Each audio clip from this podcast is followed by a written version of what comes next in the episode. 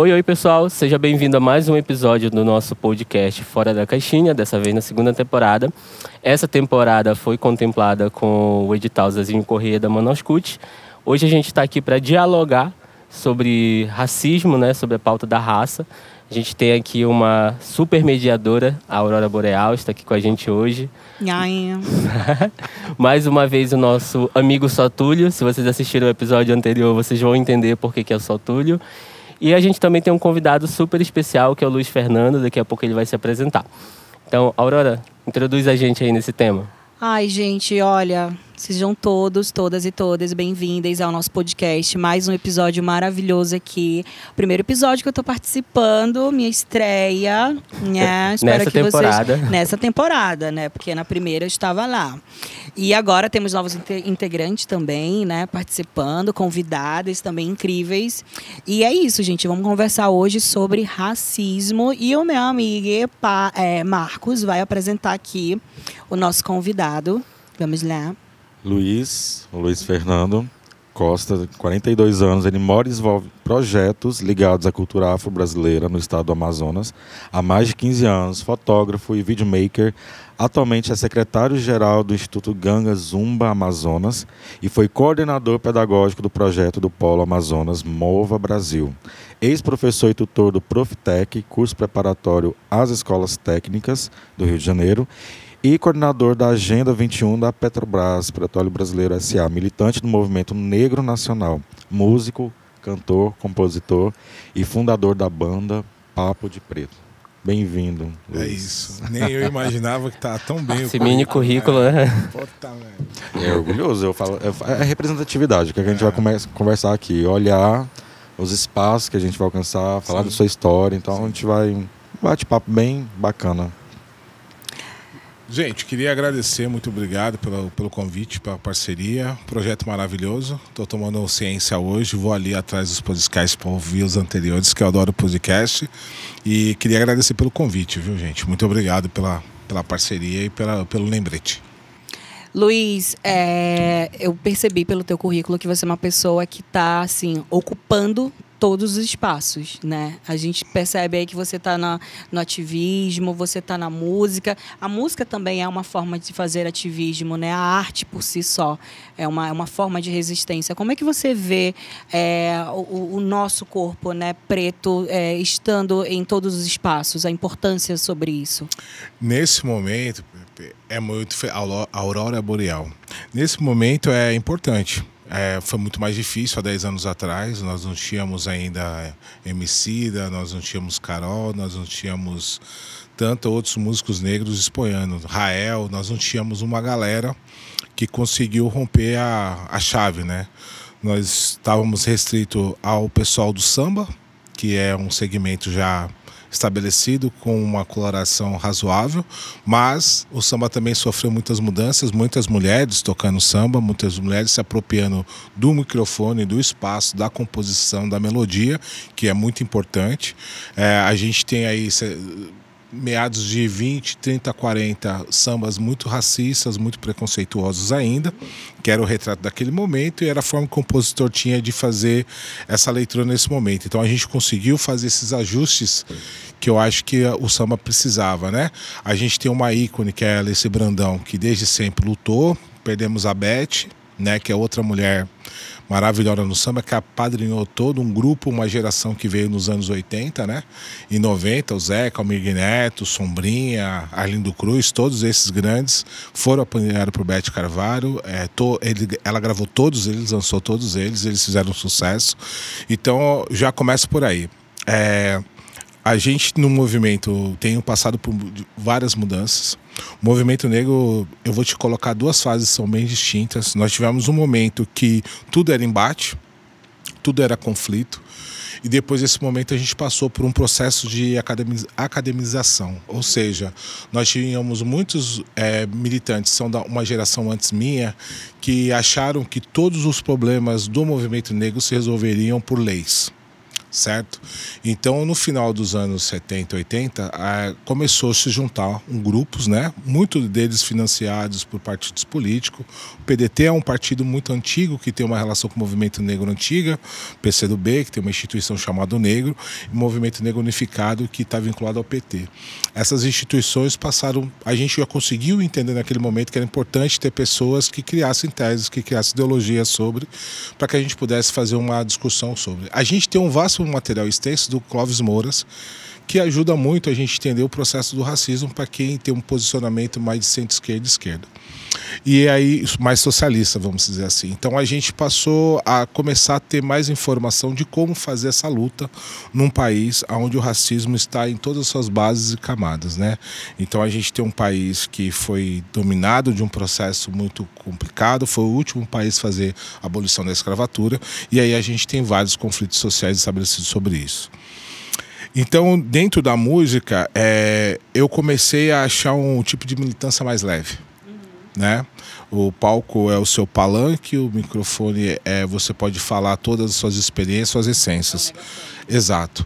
E a gente fica chateado porque quando a gente chega na arte achando que vai encontrar pessoas de mente um pouco mais aberta, a gente tem justamente esse processo racial estabilizado. É, só para você ter uma ideia, há 15 dias atrás a gente estava fazendo uma discussão, a gente estava no ensaio comum da banda e fizemos uma discussão extensa sobre o feito da Anitta. E tudo que eu consigo entender hoje em relação à música é, se estabelece que, independente do gênero ou da qualificação que se dá, há um trampo muito grande feito. E eu acho muito ruim quando as pessoas não, não olham para esse lado. Porque você compõe, você escreve, você harmoniza e quem se identifica com aquilo vai se relacionar com aquilo. Você não precisa necessariamente gostar. Mas não qualificar o trabalho, porque a Anitta é uma mulher que trabalha pra caralho sabe? O Ludmilla é uma mulher que trabalha pra caramba, o Tiaguinho é um cara que trabalha pra caramba. Então, independente, então eu, eu sinto assim um, um, um, certo ciúme do trabalho, do trabalho alheio, porque não é, eles não são, eles não estão ali por, por é, não é uma, um estalo que eles não acordaram e viram o Tiaguinho, viram, não, é um trabalho uma carreira que foi planejada, que foi executada e cada um tem o jeito de fazer o que quer. Então eu aplaudo todos os dias porque são pessoas que me representam, ora pela cor da pele, ora pelos corpos, ora pelos posicionamentos. Então acho que isso é importante para a música muito importante. Assim como Chico faz isso, assim como Gil faz isso, 81, Academia Nacional de Letras, né? Um cara que compõe músicas belíssimas, que nunca ficou preso a um gênero, é do interior de Salvador, então é um outro corpo negro também que atingiu o estrelato. Acho que um pouco tarde demais, mas tudo certo. Então, acho que a música me veio para mim por muitas decepções do movimento negro. É... Por exemplo? Eu acho que é questão racial. Eu achava que na esquerda, por exemplo, não tinha racismo. Eu estava muito endeusado, muito muito claro sobre isso. E como nós tivemos um governo muito progressista, a sensação diminui menos ainda. Então você vai vendo aquelas nuances novamente. Não, mas não pode isso por quê? E a, a desculpa é sempre efêmera, sempre muito bem pensada. E quando você vai ver o todo, você nota que é tão pior quanto a direita, porque a direita, pelo menos, é aberta, declarada, que não gosta desse tipo. Então, era isso que eu ia falar. Eu não, eu não sei o que, que, dói, o que dói mais, se é o, o velado ou o escrachado, né? o escancarado.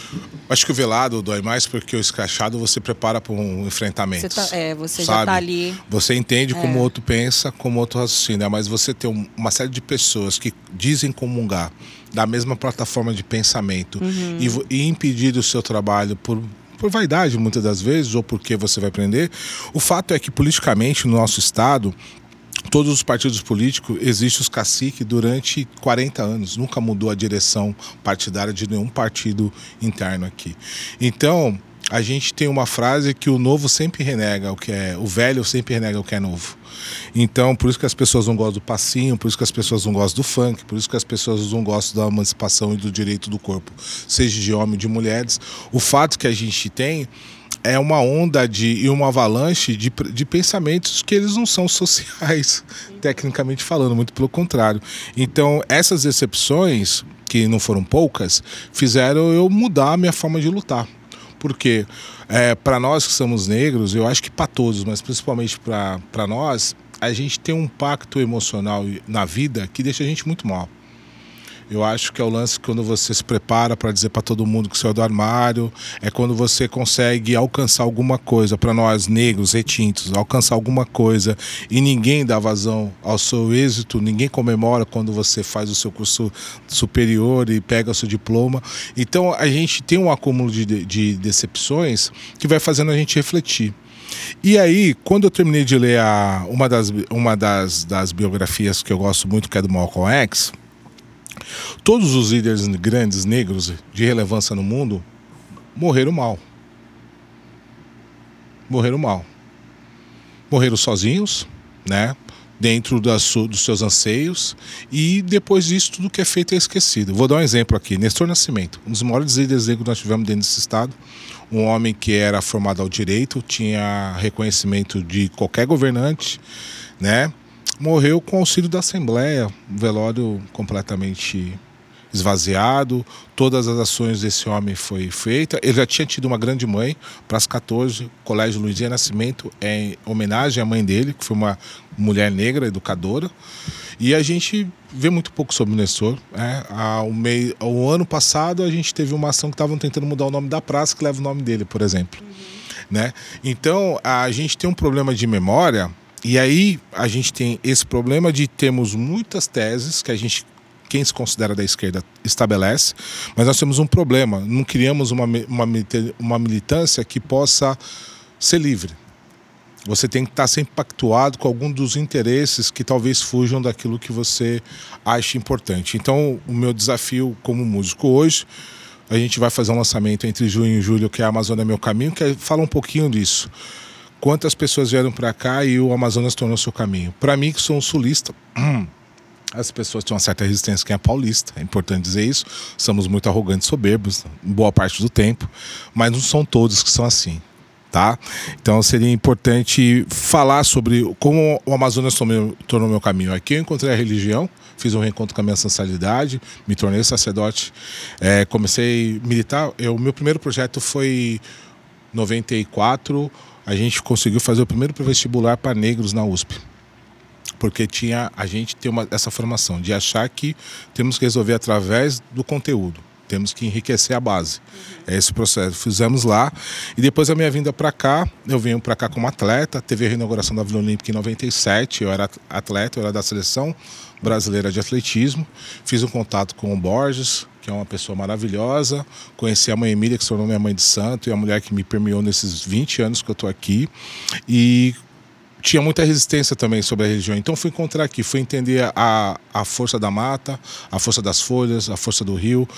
Tudo começou a fazer muito sentido para mim. E não tinha muitas referências, começou a fazer muito sentido. Então esse material que a gente solta em julho está relacionado, são quatro faixas que falam um pouco sobre isso. É o IP, é, são todas autorais e a gente está se tornando maioridade nessa questão de música, né? Que eu fiz, eu lancei a Chapabilidade em 2020, veio a pandemia, paramos trabalho, então a gente tem a Chapabilidade e vamos ter essas quatro faixas que a gente fez feito. Foi feita pelo Agenor, maravilhoso, né? E a participação do Weber e do Ale. Então o material já, eu queria falar sobre isso. O meu ritmo é tentar tocar samba rock, que é, um, é uma cena que a gente não tem desenvolvido em Manaus. A ideia nossa é fazer isso. Eu adoro muito também, é, porque o samba, a história do samba rock começa com a dificuldade de negros acessarem bailes brancos. Então a gente começa a fazer os bailes em casa. Aparece a figura do DJ, né? Que tanta gente questiona. A figura do DJ para música negra é muito importante, porque os samples e os grandes clássicos são feitos releitura sistematicamente, está sempre atual na pista. Uhum. Então, quando eu pensei no samba rock, eu falei, nossa, como é que eu posso fazer isso? Tem uma cunhada que é coreógrafa, que era do, do canto vermelho e a gente achou uns dançarinos. Então, quem for no nosso evento vai aprender a dançar o samba rock também, que eu acho que o povo amazonense adora a dança. Eles cultuam dança de várias formas. A gente tem em vários, ritmos. vários ritmos. E a ideia nossa é propor essa, essa ideia de a gente poder dançar junto. Então a gente vai estar lá dia 28 de maio no Curupira lá, pra gente e começar. lá, hein? Todos convidados na lista VIP, faço questão de receber vocês lá. Tudo. Então é uma forma mais leve de fazer um ativismo, onde a gente tira dessa situação de você estar tá sempre no embate. Uhum não só físico, mas mental também, que é muito cansativo. E quando você vê grandes lideranças que foram tão grandes quanto eu é, morrer na vala, acho que a gente tem que fazer uma reflexão. Sim. E eu não consigo acreditar que a gente faça um ativismo morto. A gente só consegue fazer vivo. Sobreviver é uma estratégia nossa para conseguir questionar e mudar um pouco o sistema. Então, eu acho que a gente está conseguindo fazer isso. Luiz, é, assim, você falou uma coisa eu achei muito é, interessante. É, para algumas pessoas isso pode parecer assim, ah, não acontece, né? Mas você falou é, sobre uma resistência em relação à sua religião. Né? Que resistência foi essa? Hoje você consegue enxergar o que, que pode ter é, comunado nessa tua, nessa tua resistência em relação a ela? Então, eu tinha é, para você entender um pouquinho, eu sou um rapaz que tem um contato com a Igreja Católica, como todo mundo, numa formação. Minha avó é cozinheira do Colégio Sion, um dos colégios confessionais muito importantes de São Paulo. Ela é cozinheira lá, consegue bolsa. Eu estudo, as minhas duas tias já se formaram na década de 70, uma ciência social outra pedagoga, e eu vou estudar nesse colégio. É, eu não consigo fazer as, as atividades confessionais da igreja, então já tenho uma certa resistência nisso. Então, quando eu consigo entrar aos 11 anos, quando eu chego aos 11 anos, eu conheço uma religião chamada budismo. Uhum. Em São Paulo, muito difundida, né? Professor da Queda, que é o mestre de vida e tal, começa a me interessar. Essa religião, ela começa a me esclarecer alguns pontos como jovem. Primeiro, sobre a importância de você praticar algo que não te prenda, que não seja um ópio, que não seja uma coisa que você se torne alienado. Então, as orientações que tinha dentro do budismo é que você tinha que se tornar um, um cidadão de excelência que você respeite as pessoas, respeite a natureza, respeite o, o ambiente que você está lá. Tem até um, um, eu vou chamar Itã, que eu chamo na, na religião tradicional, mas é um verso que diz que o, o homem e a inseparabilidade do, do meio ambiente. O homem não consegue viver sem o meio ambiente, o meio ambiente não consegue viver sem o homem.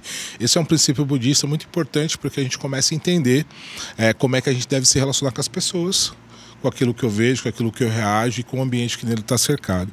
Então eu já achei muito interessante por causa disso, porque a, toda a informação levada não era uma informação que estava relacionada ao ódio, muito pelo contrário. Inclusive, existe muito um, um, trabalho pela paz mundial, todas as ações deles são voltadas para esse lado. E aí, eu me, aí, depois dos 11, eu começo a fazer esporte de competição de alto nível. E aos 13, eu consigo já a seleção infanto-juvenil. E daí, eu fico na seleção até chegar na minha fase adulta. Me deu oportunidade de conhecer alguns lugares e eu chego a Manaus. Chegando a Manaus, eu tinha, eu comecei a regredir nos meus resultados. Comecei a regredir, comecei a regredir e um amigo que por acaso é, é o filho da mãe Miriam, que é, naquela época era atleta, que é o Borges, que é um agente político importante da cidade. Fala, vamos lá em casa, de repente você fala com a minha mãe e toma um banho e tal. E eu fui muito receoso uhum. e tal. Fazia parte da minha, da, minha, da minha memória, né? Foi fazer depois de alguns encontros que eu tive. Mas eu tinha preconceito como muitas outras pessoas têm de não entender aquilo que você não pode ver, que você não pode enxergar, que muitas das forças estão na tá na água que você reza, tá na folha que você macera, tá no banho que você toma, tá na intenção na que você coloca em tudo aquilo também. É, né? e aí o primeiro passo que a gente entende que a energia não tem lado, depende do seu coração, como você falou. Ele é bom, ele é, é ruim.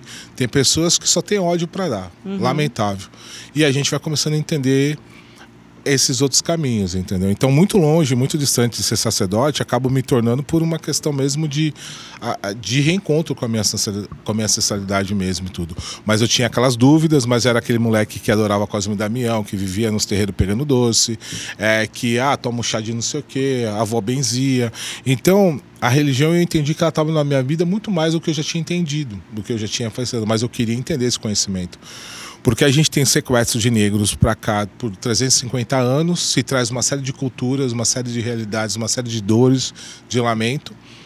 E isso vai te condensando. Quando você reencontra isso, você fala, putz, daqui não dá para me sair. Porque diz muito sobre mim, sobre tudo aquilo que eu enfrento sobre isso, né? Então, é como a gente fala, que eu só me incomodo muito, porque o processo, o processo escravagista, ele foi um processo que deu muito certo porque ele conseguiu sequestrar uma galera de gente, espalhar negros no mundo todo, e essas pessoas é, se perderam. Muitos preferiram morrer do que passar por esse processo, né? Então, eu acho que os movimentos hoje sociais ficam exatamente nessa situação de estão sendo, é, como é que eu posso dizer, dragados com muita fragmentação do, dos movimentos. O movimento negro tem muitas, muitas, muitas frentes e você não consegue unir sobre o todo. É, é, uma estratégia. imagina. É uma estratégia, inclusive, do, de quem está no poder, sabe? Que é não deixar a gente se reorganizar, se agrupar e criar um, sabe, um, um ponto comum. Porque o que nos une é o que vai fazer a gente avançar. É. Só que a gente fica achando muitas vezes que está muito relacionado só às nossas dores. Aí todo mundo sofre. Quando você tem uma pessoa que é insensível às, às causas sociais da forma que a gente tem visto nos últimos anos, quando as pessoas, a gente tem um, um governo que não se mexe, que não se mobiliza perante uma pandemia, a gente tem que fazer umas reflexões e entender que quanta gente morreram nessa nessa brincadeira, né? Eu estou até preocupado que muita gente já começou a não ter medo da morte, no sentido, a morte não te causa uma ação de se mobilizar. Da mesma forma que tinha milhões de pessoas correndo risco nas ruas, entregando alimento, como foi as nossas ações no terreiro e tudo mais e tal. Mas entendemos que são muito, são muito pequenos, né? A gente tem muitas coisas escalas para fazer e trabalhar. Então, eu acho que a primeira coisa é cansou a fragmentação e aí quando você começa a ficar mal, você começa a não dormir porque não saiu uma lei, você não conseguiu juntar um grupo que seria importante. Era hora de começar a trocar o ativismo, conseguir estabelecer isso na música e religiosamente falando isso. A gente tem em casa hoje 60 pessoas que a gente atende, tem pessoas de todo jeito. O terreiro não é um lugar que fica fazendo julgamento. Uhum. Você acolhe quem chega, porque todo mundo tem orixá, todo mundo tem o seu caminho. E vamos tentar ajudar da melhor forma possível. Marcos. Não, é, eu queria te fazer uma pergunta. Você sai de São Paulo, vem para Manaus. E nessa sua jornada, é, com, quando você se entendeu como uma pessoa preta? Porque eu acho isso importante. Porque às vezes o fato de a gente pertencer ou querer pertencer ao, ao, a algum grupo, alguma coisa assim, faz com que a gente né, é, tem aquelas pessoas que a gente chama preto de alma branca. Uhum. Né? Então, quando, quando para você, assim, porque acho que não basta ter características, né? Tem até uma autora, esqueci o nome dela, é uma médica, psiquiatra, ela fala, não basta ter é, é, características negroides. Uhum. Eu até uso esse termo em 1983, quando ela escreveu esse livro dela. Me perdoem, gente, porque eu vou. Eu estava lendo sobre ela esse tempo atrás. Mas ela fala isso, não basta ter característica negrosa, você tem que se entender como uma pessoa preta. Para mim é tudo muito novo. Assim, eu estou aqui do seu lado, estou tendo uma aula, inclusive. Mas quando que foi para você a, o seu encontro ou a, a, quando você fala assim, cara. Eu, eu pertenço, né? Eu, pertenço, eu, eu sou. sou. As relações afetivas foram assim. Porque uhum. eu sou um cara que não moro na favela em São Paulo, moro na Vila Maria, que é um bairro de classe média alta. É, e aí foi por, por mérito dos, dos, meus pais, minhas mãe, da minha mãe, da minha avó, enfim, todo mundo que trabalhava. E eu ia muito para a Zona Sul de São Paulo. Então, é, esse período ali entre os 13 e os 14, os 15 mais ou menos, eu já era um atleta que tinha patrocínio, que é muito fora da caixa, já sendo o atletismo. Então, e eu tinha um agravante, eu recebia em dólar. Meu patrocínio era 300 dólares. Então, eu tinha um poder aquisitivo que todo negro acha que quando você ganha dinheiro o racismo muda porque você vai frequentar lugares que e não é bem isso. Então a primeira relação étnica racial foi muito tenso, porque em São Paulo é muito normal você se relacionar com pessoas que são descendentes de italiano, alemães e tal. Quando chega na nona, você vai entender que você é um agente não muito quisto ali. Então você começa a ter. E aí você não consegue, porque assim, tecnicamente, eu teria tudo que eles têm, tecnicamente falando. Só que tem alguma coisa que não bate. Então, não é todos os almoços que eu era convidado. Então, às vezes, você estava passando o final de ano e você escutava uma piada que você tinha que entender por que, que você está fazendo. Então, a, as relações. Quantos anos você tinha nessa ah, época? Ah, de 15 já para 16 já. E você já tinha o entendimento de que aquilo ali se tratava de uma situação racista?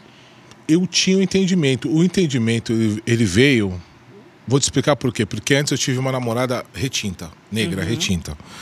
E ela era muito ativista. Ela que me ajuda a, a, implementar o projeto lá na USP, porque eu falei anteriormente. Uhum. E ela era muito retinta. E eu tinha uns hábitos que não era muito. E ela me falou o seguinte: falou, Luiz, o cafuné que você me faz não é um cafuné de mulher preta, meu cabelo não é liso.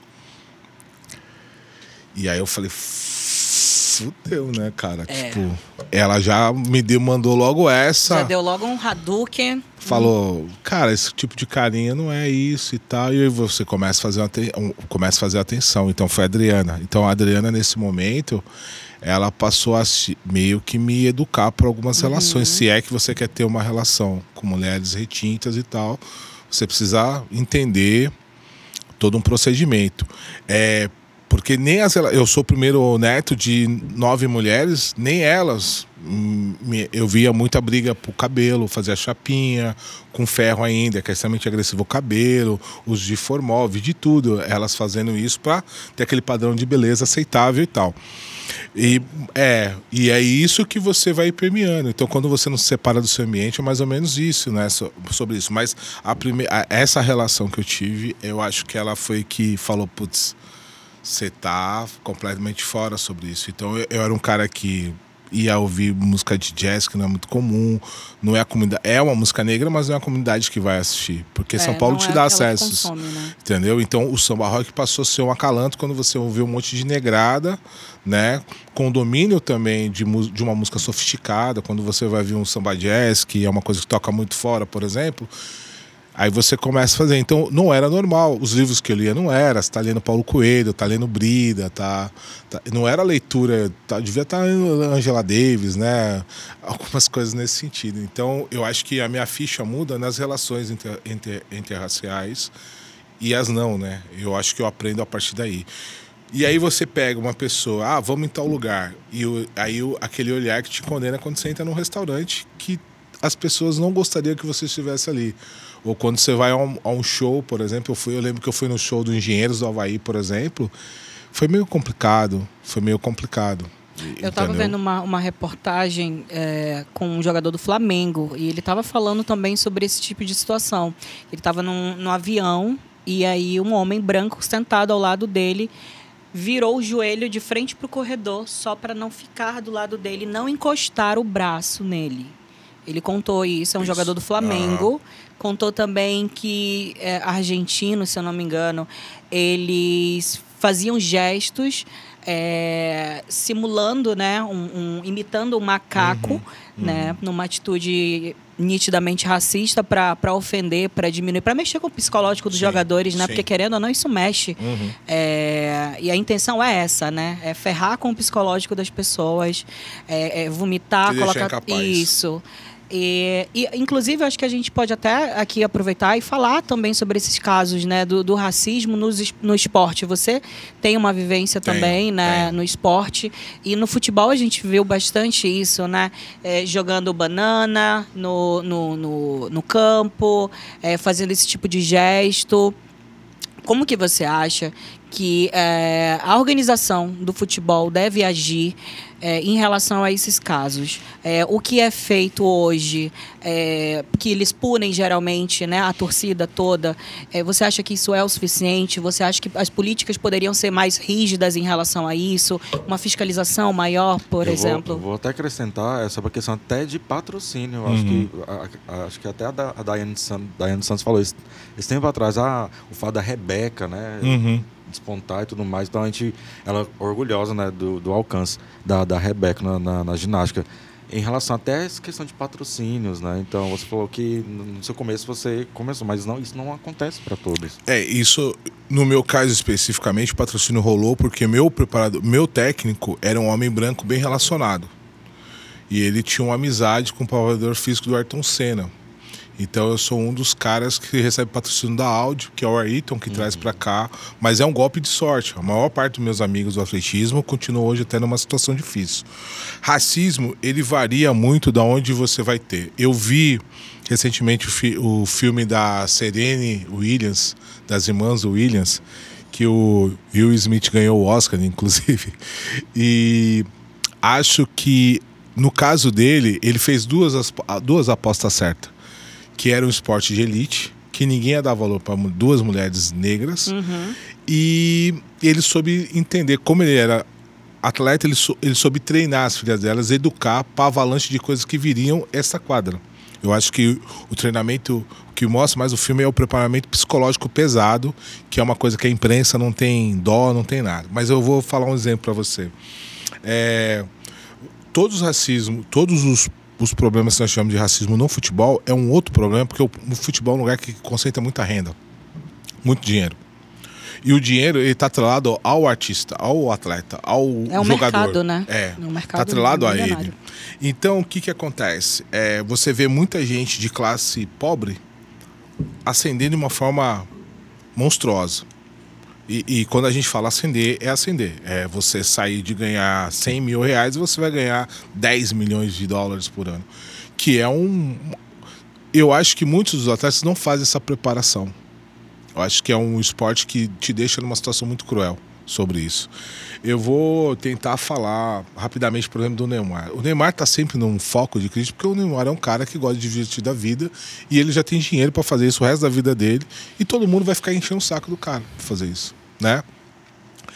É, porque eu acho que as pessoas são livres para fazer o que ela quer, desde que ela cumpra com a sua responsabilidade. E muita gente colocar, por exemplo, que a carreira dele não é vitorioso. Acho que muita gente fala isso de mulheres também que conquistam esses postos de destaque. Mas num lugar que concentra muito dinheiro, eu acho que as punições elas não aparecem, elas dissolvem. Eu acho que 10% de tudo que a gente vê de racismo é realmente julgado. Né, A gente tem uma ação pontual que teve lá no interior, no, no norte, do, no sul do país com o Grêmio, que a torcida foi proibida de ir aos estádios, mas é um processo muito info, eu acho, sabe? Porque você tá. Não, não é, não é, não é, não é. E o Sul, quem conhece o Sul sabe disso. A gente fala dos É só punitivo, né? é, e, e não, não traz nenhum tipo de coisa. Então, por exemplo, é, acho que o modelo de esporte negro, eu acho que é NBA. Entende? Eu acho que quando você tem um lugar onde o atleta para entrar tem que ter passado por uma formação acadêmica, tem que entender. Ele não é o cara que vai tirar as melhores notas no curso que ele vai estar fazendo, mas ele tem que escolher uma nota para depois entrar lá. Eu acho que isso muda as vidas, porque você vê que tem um negócio, né? A NBA é um, um negócio que funciona e funciona dando dinheiro para todo mundo.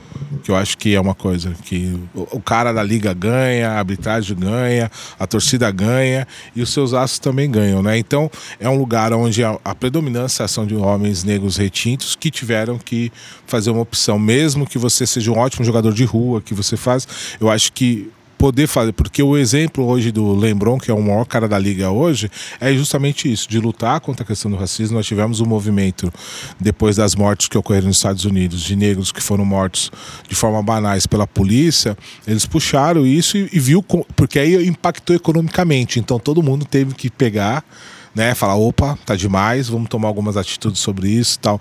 Então, o grande problema nosso no Brasil, principalmente no futebol, é que tá atrelado a muita grana. Eu acho que o atleta concentra isso e o clube não pode chegar e simplesmente punir o medalhão, por exemplo, de um time ou outro em função da questão racial. As pessoas vão achar muito tênue e muito pequeno assim. Então, é um desafio. Eu tava, vocês estavam conversando aí, a gente tá, eu estava ouvindo tudo que você estava falando e eu tava, eu me, lem- me lembrei de uma situação que aconteceu, gente, não tem a ver com futebol, mas tem a ver com o nosso tema e, e você falou sobre o ativismo, sobre toda essa movimentação, sobre eh, os partidos, enfim, e, e me chamou a atenção uma uma publicação que eu vi no, no Twitter e era uma foto do Lula com vários vários grandes nomes né, da frente da sua da sua candidatura e ele está nesse momento agora. E não se viu mulheres e não se viu pretos. Como que você um ativista? É, você se considera de esquerda? Sim. de esquerda. Como que você vê essa essa imagem e tudo que isso pode significar? Pepe, eu acho que tem duas coisas. As pessoas confundem, às vezes, eleição com posicionamento. É, se você pegar qualquer política, po- política da população da saúde negra, se você pegar Minha Casa Minha Vida, se você pegar todos os projetos, impactava o negro e a negra no final da balança. As cotas raciais na faculdade, to- todas elas. O fato de o cara chegar e falar, ó, a casa vai ficar no nome de uma mulher, ela já está garantindo 100% que essa mulher negra retinta, muitas vezes é doméstica na casa de alguém, assegurar o lar para ela e assegurar o lar do marido dela, que pode ser um cachaceiro que pegue a casa e venda depois amanhã para comprar alguma coisa. Então, eu acho que as a política é feita de conveniências e a gente precisa entender o que é conveniente sobre esse o processo. famoso jogo político Eu, eu acho que precisa ter isso, senão você não se elege. Eu acho que a, a aproximação que está sendo feita é. é, algumas pessoas vão, os mais marxistas vão ficar desesperados, mas eu acho que a eleição é, é o voto. É, se eu tiver mais voto, eu ganho. A gente teve essa amarga experiência de não ganhar e pior, tirar uma mulher da forma execrável que fizeram. Que nada que se falaram se, se provaram que era.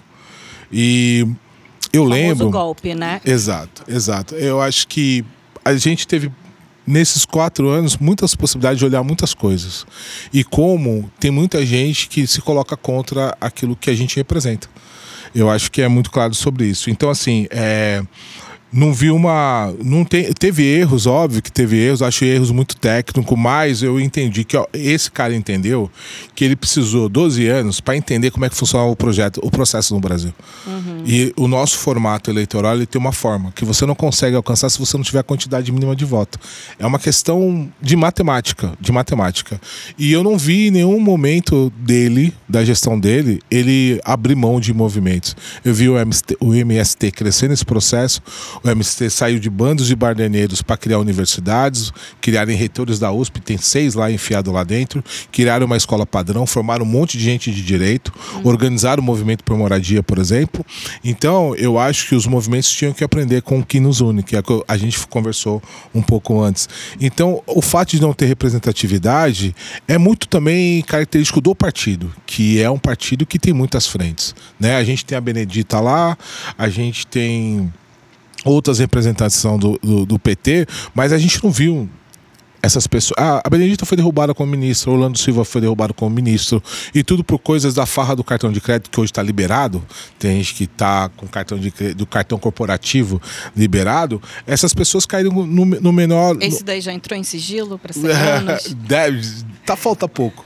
Então a gente tem, eu acho que nós não temos uma melhor atitude. Eu gostaria que o Ciro tivesse um outro posicionamento, uhum. porque é que eu falo, é o, o embate. É uma pessoa que tinha que convergir mais. Que porque tipo de posicionamento você queria que o Ciro tivesse? Ah, que ele fosse menos menos falastrão, eu é, acho. É, né? é eu Fanfarrão. É, eu acho. Acho que a gente precisava é ter. No, é pensar no todo, no Brasil todo. Às vezes no... é pensar só no, no, partido e nele, nele, como, ah, eu vou me eleger presidente, mas no todo. É, a gente está precisando de, de, Entendeu? De sair desse que garanta. Que tá. É. Aí a gente vê o outro lado se movimentando, né? Sim. A gente, quem imaginaria Geraldo Alckmin.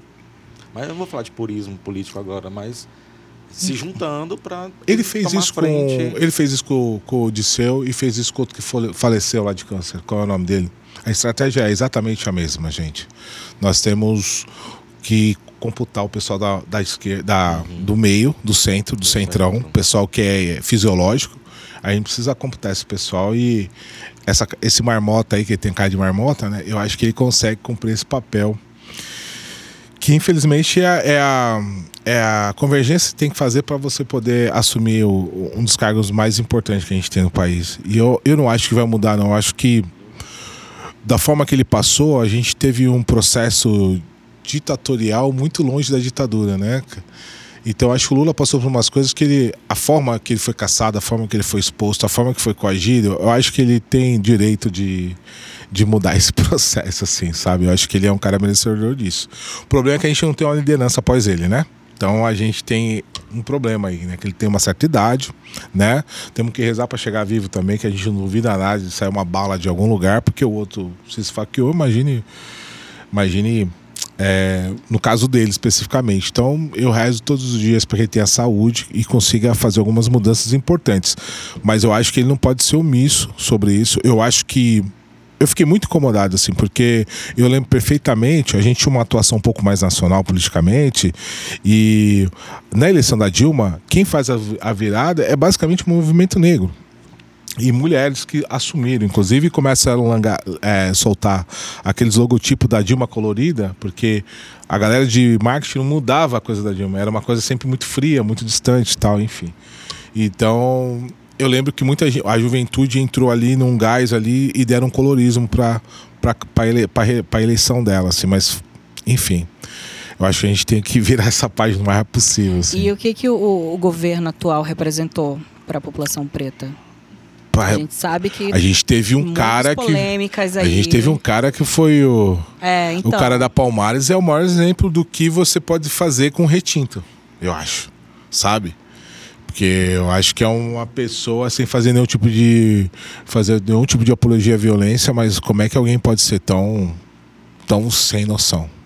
Tão sem noção. E aí a gente mostra como o racismo funciona. Ele vai apagando qualquer qualquer qualquer rusga que você porventura construa, porque ele vai tirar o símbolo, porque ele sabe como símbolo para a comunidade negra, comunidade indígena, o quanto o símbolo é importante, o símbolo do sol, o símbolo da lua, o grafismo, uhum. né, a tatuagem, a, escafina, a escafinação para algumas comunidades negras, e ele vai apagando isso, é, é para apagar a memória. Então o, a, o racismo só existiu porque teve negros que traíram negros. É isso. Então você o seu, o seu a, a, sua estrutura não é forte o suficiente até que alguém lhe traia alguém deixe saber como o outro pode te dominar como o outro pode te deixar vulnerável então o processo de escravidão é exatamente sobre isso e esse senhor ele presta exatamente esse serviço ele é, ele é, ele é de um grupo específico esse que tem desserviço de, né? é exatamente esse desserviço de desconstrução e apagar a memória né ele tirou os principais pessoas importantes tirou o símbolo do, de uma instituição como a Palmares então é um cara que desqualifica. Então, assim, o, esse governo ele não me representa em nada. Muito a pelo nós. contrário. A nós. é, eu acho que, sabe, não me representa em nada. Mas eu acho que eu comecei a chegar à conclusão que era o mal necessário. Eu fiz algumas coisas que vocês não vão acreditar. Eu rezei pro Bolsonaro não terminar a gestão dele, para ele terminar a gestão dele, porque eu acho que as pessoas que colocaram lá são responsáveis por isso. Sabe? Obrigada, Roger. Chegou Obrigado. um salgadinho aqui. Massa. Que delícia. Massa. Lu, Lu, posso fazer uma pergunta? Eu não sei. Claro, é nossa, amiga. Não, é porque assim, olha, eu sou apaixonado. Acho que todo mundo que me vê falando isso sabe o quanto eu sou apaixonado por Manaus. Sim. Eu queria. Por, assim, até eu, eu, li aqui no, no seu brilhantíssimo né, currículo aqui a, a, a, sua história do movimento dentro da cidade. É porque, assim, para mim, Manaus, eu sou antes e depois de Manaus. Eu saio de Goiânia também. Por conta da educação, eu alcanço. Deixa eu tomar uma água aqui, gente, peraí. Por conta da educação, por conta das ações afirmativas, a gente até conversou isso nos outros episódios passados. Cotas, né? Porque o governo também, o Lula, o governo do PT, enfim. É, chego em Manaus e eu me redescubro para um monte de coisa. Então, até as questões comigo mesmo, questões negras ainda, uhum. para mim é muito recente. Que eu falei, é o re reconhecer-se negro. E Manaus, como é que foi Manaus para você nesse processo? Você sai de São Paulo e vem para cá. Sai, é aqui eu tinha dois desafios. Porque você chega numa, numa terra que ela tem predominância indígena uhum. e a questão racial ela é quase ínfa. É, ela é diluída basicamente pela questão econômica. Então, aqui é um lugar que funciona bem, basta você ter dinheiro e ter boas relações políticas, você resolve várias coisas, né? E aí é, a gente vai tendo algumas situações, porque, por exemplo, aqui no estado é o único lugar que a gente conseguiu achar um grupo chamado Mestiço. Pra você ter uma ideia, uma das últimas leis aprovadas em 2010 foi a a, a 12.888, que é uma lei que fala sobre comunidades quilombola, fala sobre negros e tal. E esse pessoal, e o Estatuto de Igualdade Racial, que é o marco revolucionário e tal. A gente tem, o, na época, o senador Paino, uma discussão com o tal de Demóstenes Torre, que é um cara que ficou preso, que é um cara que você conhece a figura. Esse grupo é um grupo que está nos vídeos, está no YouTube, quem quiser pode ver, e que é o, acho que é a Elda e e, e Leão, são esses dois caras. Ele é médico e ela é uma ativista do movimento, criaram esse movimento chamado Mestiço. Esse movimento Mestiço, eles articulam toda e qualquer política relacionada ao movimento negro. Certo? E aí, uma vez conversando com algumas pessoas, eu fiz uma implantação de núcleo de estudo e pesquisa em alguns estados, né? Espírito Santo, é, interior de São Paulo, é, em São José do Rio Preto. A gente fez esse trabalho, tinha uma consultoria nacional que ajudava a fazer a implementação. É um núcleo de estudo e pesquisa que você colocado dentro da universidade. A gente tentou aqui, não conseguimos. Depois a professora que veio de Santa Catarina consegue fazer. Benjamin Constant a gente tem um núcleo de pesquisa. E tanto na UEA tanto na UFAM a gente não conseguiu implementar esse núcleo de pesquisa, mas enfim. Porque aí envolve as vaidades acadêmicas, né? Quem, qual o doutor que vai largar seu projeto de linha de pesquisa, ninguém vai largar. Quem vai ser os seus apadrinhos. É todo um processo que a gente tem. Mas a gente, para para resolver esse problema? A gente tem um Estado que não tem essa memória. A gente tem um governador negro, Eduardo Ribeiro, que foi um dos maiores políticos desse Estado, junto com Constantino Neri. Eles travaram brigas gigantescas. O nome do, do hospício é Eduardo Ribeiro que fica na Constantino Neri, vinida pelo que é a segunda outra maior é Eduardo Ribeiro. Então, um dos maiores conflitos políticos que nós tivemos foi, na, foi desse cara que é amaranhense, chega aqui, se torna governador e morre aqui na miséria, por exemplo.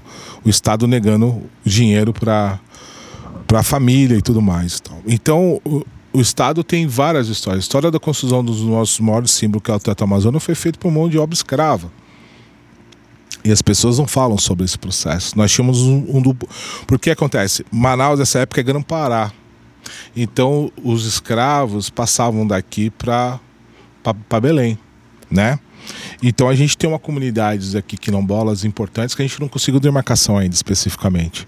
Então se você sai daqui vai para Parintins, Urucurituba, Ob, Itacoatiara, Óbitos, aqui mais ou menos nesse, nesse caminho que você você vai ter uma série de fragmentos negros que eles estão apagados nesse processo.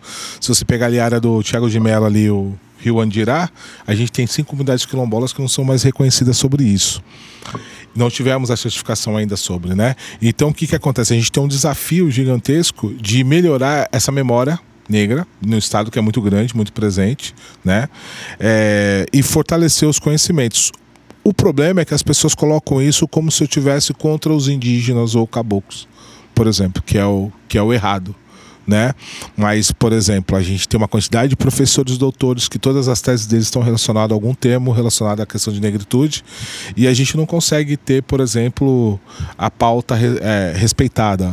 A, a banca de eletronificação da universidade está com dificuldade de fazer aprovações, muita gente burlando o vestibular ou a, a, o, doutorado ou o mestrado para poder entrar nas cotas que são feito isso. Porque as pessoas acham que cota é tirar a vaga de alguém. E eu tento explicar, eu estou há uns anos falando isso. Então me fala uma coisa: quem é que dá concessão a Newton Lins, a FAMET, dá curso superior? Sabe me dizer? Sabe dizer? O governo federal. Por isso que os, os governos, as privadas, passam pelo processo de saber se elas estão aptas ou não a continuar com o curso. Porque é uma concessão do governo federal.